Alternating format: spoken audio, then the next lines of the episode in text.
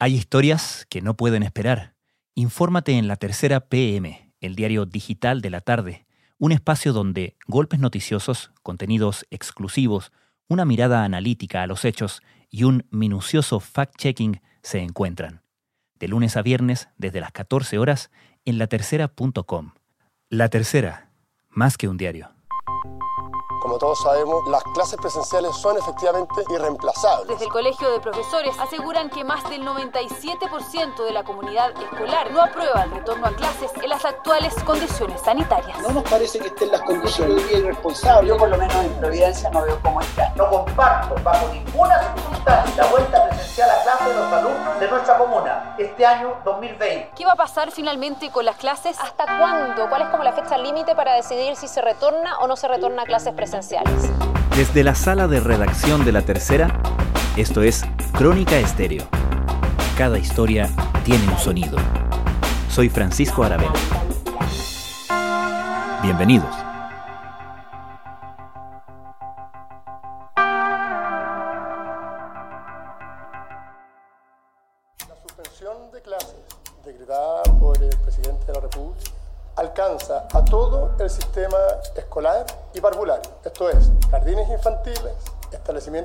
Educacionales dependientes de los municipios, establecimientos educacionales dependientes de servicios locales de educación y establecimientos educacionales particular pagados. Las preguntas e incertidumbres respecto de las clases presenciales han sido la tónica desde que éstas se suspendieron el 15 de marzo como parte de las medidas para contener al coronavirus. Ahora que el país comienza progresivamente a intentar recuperar su actividad en todos los frentes, la conversación en torno al regreso a las salas de clases se ha hecho más difícil. Las evidencias respecto de los perjuicios para los alumnos de todas las edades a causa de la suspensión de las clases presenciales suman pruebas. La semana pasada, un estudio del Ministerio de Educación y el Banco Mundial proyectó que los estudiantes perderían el 88% de los aprendizajes del año si siguen solo con clases remotas en el segundo semestre. El informe, además, agrega evidencia sobre el problema de la desigualdad de acceso a las clases online. Si bien un total de un 87% tiene acceso a dispositivos electrónicos para estudiar, entre los alumnos más vulnerables la cobertura es de solo un 77%. ¿Cómo podemos avanzar hacia un escenario donde, dadas las condiciones, los estudiantes puedan volver a las salas de clases? En esta entrevista con Crónica Estéreo, el ministro de Educación, Raúl Figueroa, dice que el diálogo en torno al tema está trabado por una especie de censura ante la idea de la reapertura, acusa a la oposición de falta de liderazgo y acusa al Colegio de Profesores de promover una campaña del terror en torno a la idea del regreso a clases.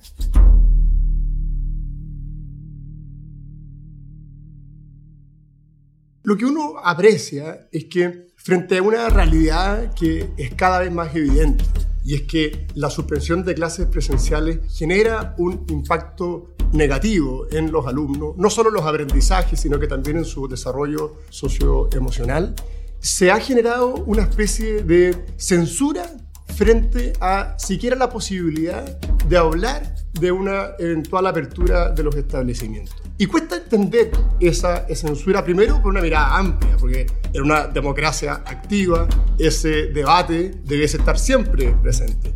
Yo entiendo la posición del ministro Figueroa que dice, mire, donde más aprenden los niños no es en teletrabajo ni con las guías impresas, es en el aula y eso todos lo tenemos claro.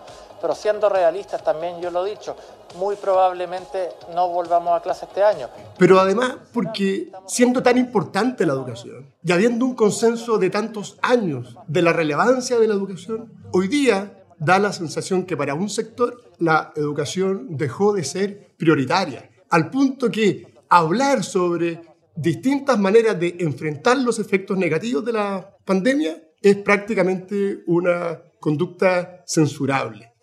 ¿Cuál es ese sector? La oposición. La oposición ha tenido, lamentablemente, un rol en esto que no se condice con la prioridad que ha tenido la educación en el debate nacional en los últimos 10 años. Ahora, el por qué han tomado esa conducta los llamados a responderlo son precisamente quienes han tomado esa bandera. Desde el punto de vista del Ministerio de Educación, lo que vemos es que esa obstinación por cerrar el debate en torno a un eventual retorno a clases donde sea posible desde el punto de vista sanitario y cuando sea posible desde el punto de vista sanitario, es evidentemente una acción política que lamentablemente va a tener costos duros. Las Naciones Unidas han sido bastante elocuentes en su informe, señalando el secretario general que estamos enfrentando una catástrofe generacional que podría desperdiciar un capital humano incalculable. O sea, el impacto del confinamiento, del cierre de las escuelas, colegios e instituciones educacionales está generando una cicatriz que va a ser muy, muy difícil de borrar en el corto plazo. Lo que uno ve hoy día es que los evidentes costos de la pandemia en el sistema educativo requieren una acción concreta para que sean mitigados. El Ministerio de Educación ha trabajado en esa mitigación, tanto en el apoyo permanente a la educación a distancia, que se hizo con fuerza y que se seguirá haciendo en todo momento que sea necesario, y también en una necesaria preparación para retomar la experiencia escolar que sabemos es tan importante. Y en ese contexto, lo que uno ve es que para sectores de la oposición que conocen esos costos, da la impresión que estarían dispuestos a que sean los alumnos quienes en definitiva lo paguen. Y cuando usted lo plantea, ¿cuál es la respuesta en la conversación sobre esto? Lo que yo veo es una cierta incapacidad de asumir el liderazgo que hoy día a diversos sectores les corresponde asumir. Ese liderazgo se tiene que manifestar en tomar decisiones y en impulsar acciones que evidentemente en este contexto resultan difíciles, pero que muchos no están en condiciones de abordar. Y por tanto, más allá del, del debate pequeño, de la politización de esto, yo creo que hay un tema mucho más profundo que tiene que ver precisamente con la necesidad que hoy día tenemos de que distintos grupos intermedios asuman su responsabilidad que los sectores políticos asuman la responsabilidad de guiar al país en un contexto difícil. El rechazo a un regreso apresurado a clases presenciales está dado, presidente, por las ausencias de certezas sanitarias que permitan a, las madres, padres y apoderados estar seguros, no solo respecto de la salud de sus hijos, sino también de todo el grupo familiar. Entonces quiero hacer algunas preguntas respecto al tema de seguridad. Y dadas las cosas, dado el estado de las cosas, el estado de la conversación o, o la falta de ella, ¿no sería pertinente que desde el ministerio se creara algún tipo de instancia como una mesa de trabajo específicamente para el retorno a clases, por ejemplo? Nosotros hemos hecho un trabajo inmenso de escuchar a nivel nacional y también a nivel local a los profesores, a los apoderados, a los sostenedores, a todos quienes tienen algo que decir en esta materia. Y lo que hemos diseñado y lo que hemos trabajado se ha hecho sobre la base de ese proceso permanente de escucha. Yo tengo una relación permanente y jamás se le ha cerrado la puerta a nadie que quiera entregar una idea, una opinión, una posición respecto de lo que el país tiene que enfrentar. Pero esas conversaciones, formalizarlas, por ejemplo, en, en un esquema de mesa de trabajo, ¿no haría que la gente, a su vez, se comprometiera a buscar soluciones consensuadas, por ejemplo, a generar ese diálogo que falta? Primero, hay una mesa que está operando, que es la mesa social COVID. En esa mesa se genera ese debate. Yo he participado varias veces y lo han hecho también diversos actores del sistema. Por lo tanto, están causados, a mi juicio, adecuadamente. Junto con eso, la lógica de escucha y conversaciones permanentes a nivel nacional, también a nivel regional. Además, no hay que perder de vista que hoy día más que nunca la descentralización y lo importante de la decisión local es fundamental. Pretender que desde una oficina en Santiago se tomen decisiones únicas para un sistema escolar que tiene por una de sus principales características la diversidad de su composición. Chile tiene 11.500 colegios y por tanto la manera de abordar la realidad hoy día, tanto de la clase a distancia como de una eventual reapertura, es evidentemente muy distinta. Y en esa lógica nosotros creemos que hay que potenciarlo. Lo cierto es que para que un alumno pase de curso deberá considerarse el aprendizaje y la asistencia, requisitos que se verán caso a caso. También es importante que cuando uno busca trabajar estas materias desde una mirada, en el fondo, amplia, existe una cierta comunidad de objetivos. Y en ese sentido, lo que uno ve, por ejemplo, es que a veces quienes quisieran una mesa de trabajo de esas características no comparten el objetivo para el cual esa mesa debiese constituirse, que es cómo trabajamos para sacar adelante el sistema educativo de una de las crisis más profundas que hemos tenido que vivir en los últimos 50 años por lo menos, y por tanto ponerse al servicio de buscar soluciones, más que simplemente de enumerar los problemas. Los problemas que tenemos que enfrentar son conocidos y hoy día lo que el país necesita es concentrarse en cómo sobre la base de ese diagnóstico, que cada vez se profundiza más y que se hace cada vez más evidente, seamos capaces de abordar soluciones y por lo tanto se requiere un, un, ánimo, un espíritu de trabajar en soluciones. Lo que uno ve, por ejemplo, y insisto en eso, en algunos sectores de la oposición que piden esa participación, parten con declaraciones del tipo, ministro, entienda, este año no volveremos a clases. Algunos municipios han decidido actuar por su cuenta. El alcalde de Graneros anunció que por petición de apoderados y profesores en su comuna, las clases presenciales quedarán suspendidas por todo el 2020. Y por lo tanto, cuando, si esa es la manera de eh, iniciar la conversación, la verdad es que obviamente se hace muy difícil que sea fructífero. ¿Quiénes le dicen eso son, por ejemplo, el Colegio de Profesores? Lo dicen, por ejemplo, eh, parlamentarios, basta con ver la, las sesiones al Congreso.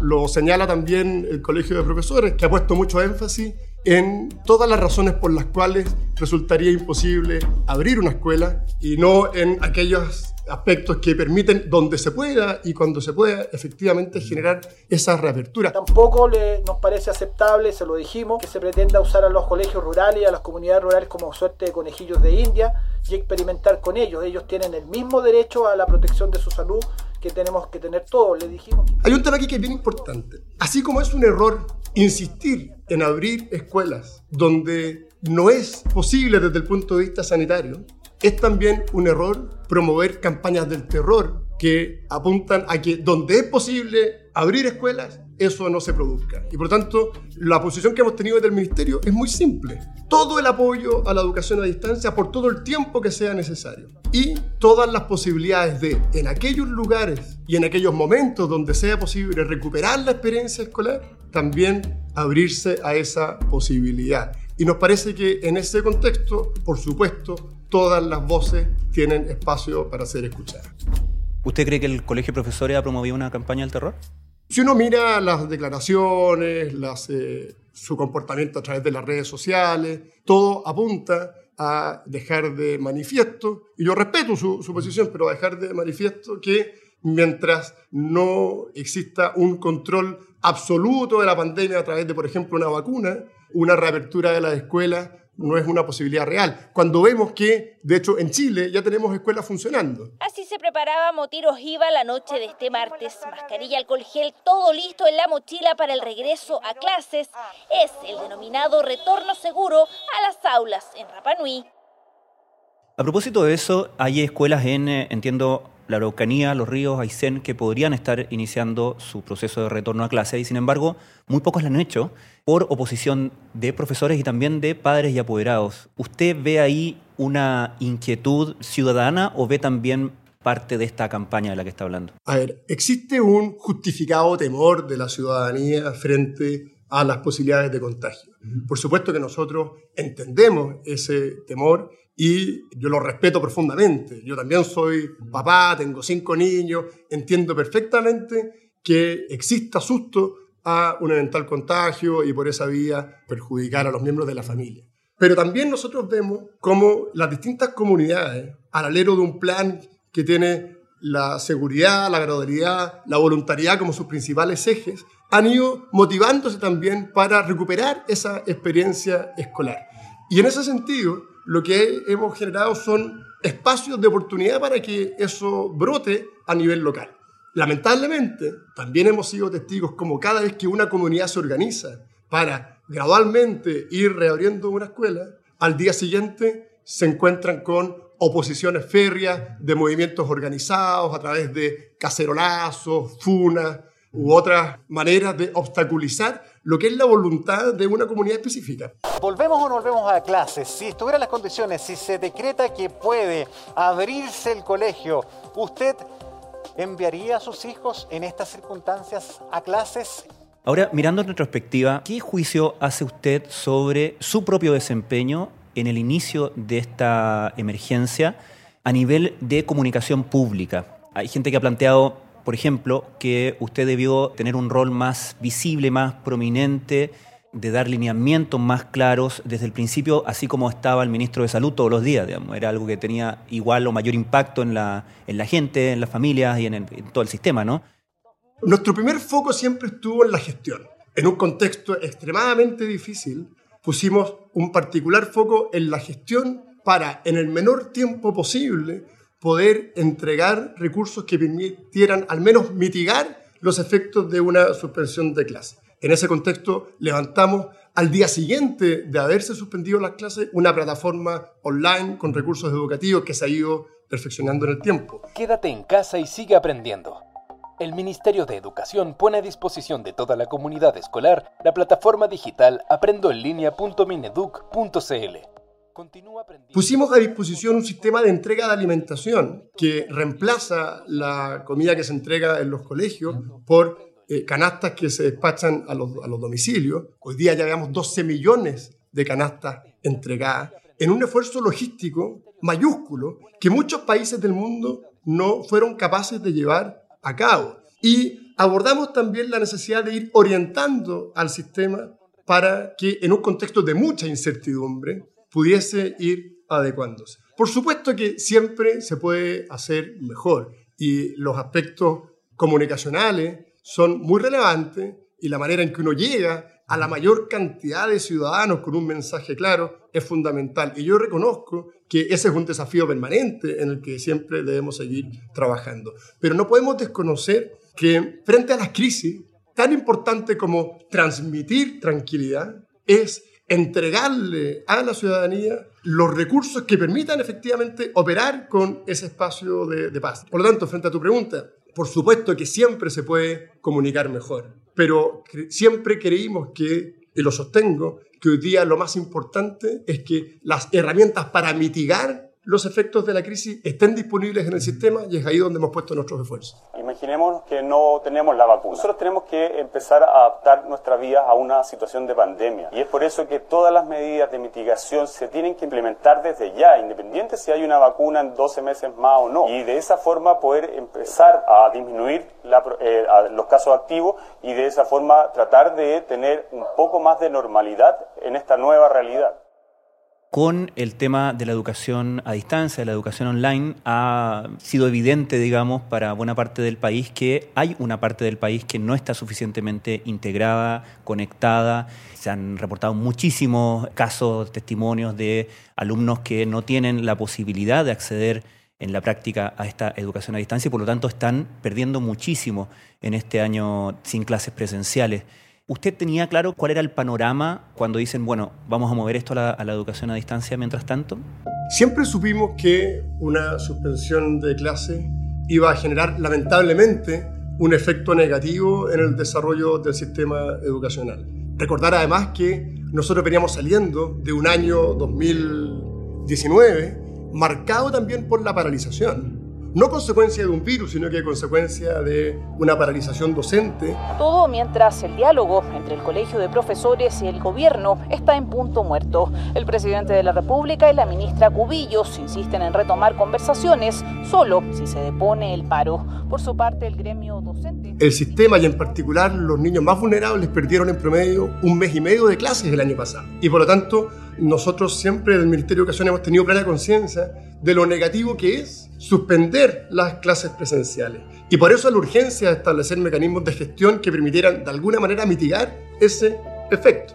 Ahora, el norte y el objetivo principal de todo lo que se ha hecho este año a nivel país apunta a el resguardo de la salud de la población y por lo tanto aquí hubo que optar por un instrumento de gran política sanitaria como es la suspensión de clases y cómo lo compatibilizamos.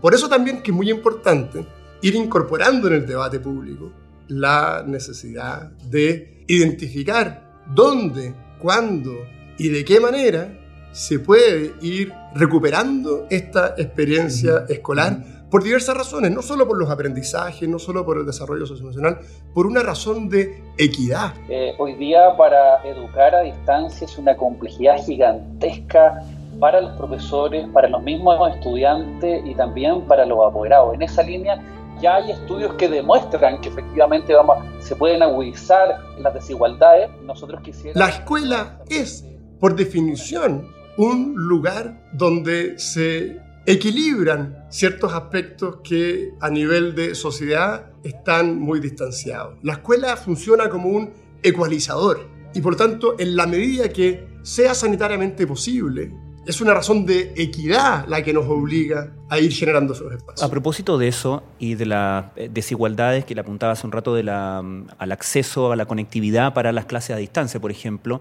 ¿usted está satisfecho con el apoyo que ha dado el Estado y el Ministerio al sistema de clases online?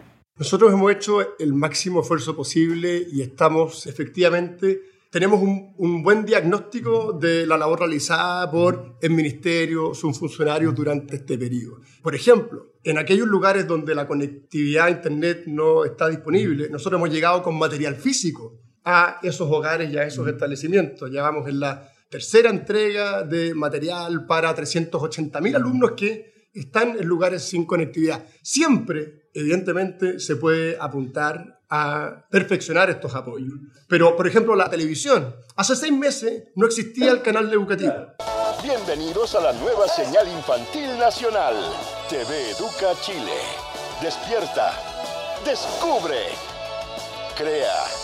Y diviértete con contenido exclusivo, creado para público infantil y familiar, disponible en señal abierta digital para todos. Hoy día la crítica que tenemos es que solo alcanza a un 85% de la población. Esa crítica, que a mi juicio es un poquito mezquina frente a los esfuerzos que se han hecho, refleja lo interesante de cómo hemos ido avanzando. Simplemente no existía un canal hace seis meses, hoy día tenemos un canal con contenido educativo. Pero, por ejemplo, puntualmente, hay un dictamen que se emitió el 31 eh, de julio, que es el que autoriza a los colegios municipales y particular subvencionados a utilizar recursos de la subvención escolar preferencial para el apoyo a la educación remota. Eso fue el 31 de julio, fue cuatro meses después de que se habían suspendido las clases.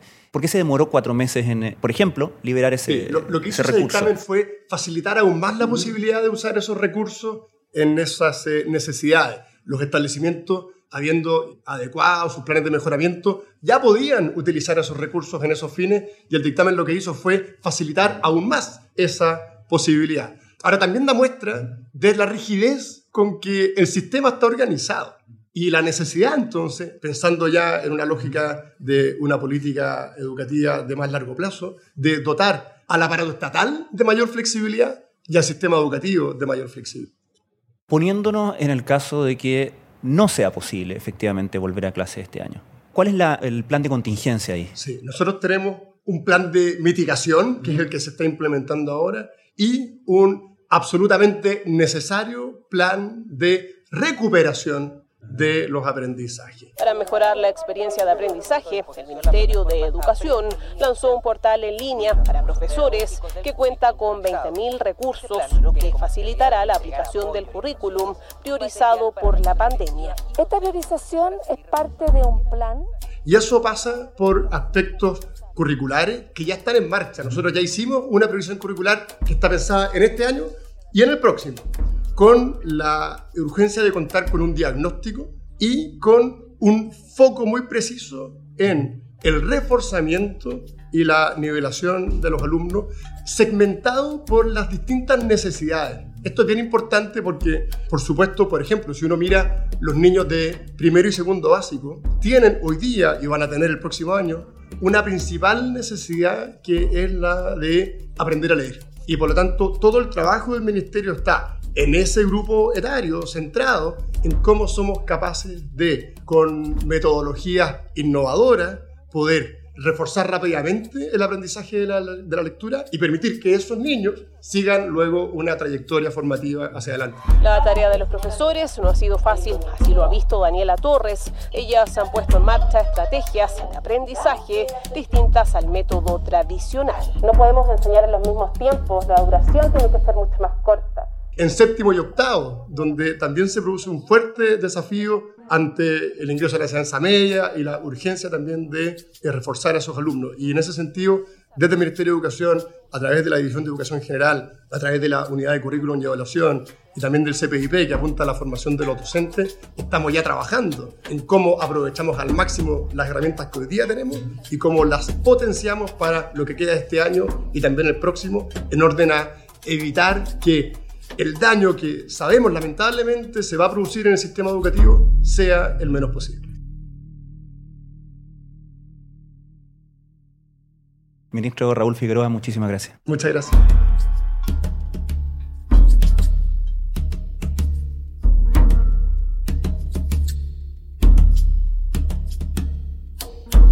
Una versión escrita de esta entrevista fue publicada en la edición de La Tercera del sábado 29 de agosto. Pueden revisarla en latercera.com.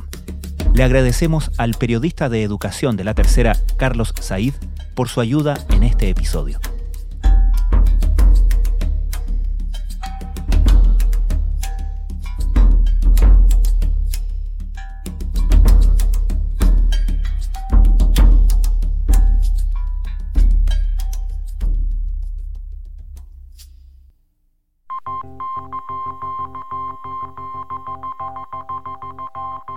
Crónica Estéreo es un podcast de La Tercera. La producción es de Rodrigo Álvarez y Melisa Morales. Y la edición de quien les habla, Francisco Aravena. La postproducción de audio es de Michel Poblete. Nuestro tema principal es Hawaiian Silky de Sola Rosa, gentileza de Way Up Records. Nos encontramos pronto en una nueva edición de Crónica Estéreo. Les recordamos que todos nuestros episodios están disponibles en latercera.com Spotify, Apple Podcasts, Google Podcasts y donde sea que escuchen sus podcasts.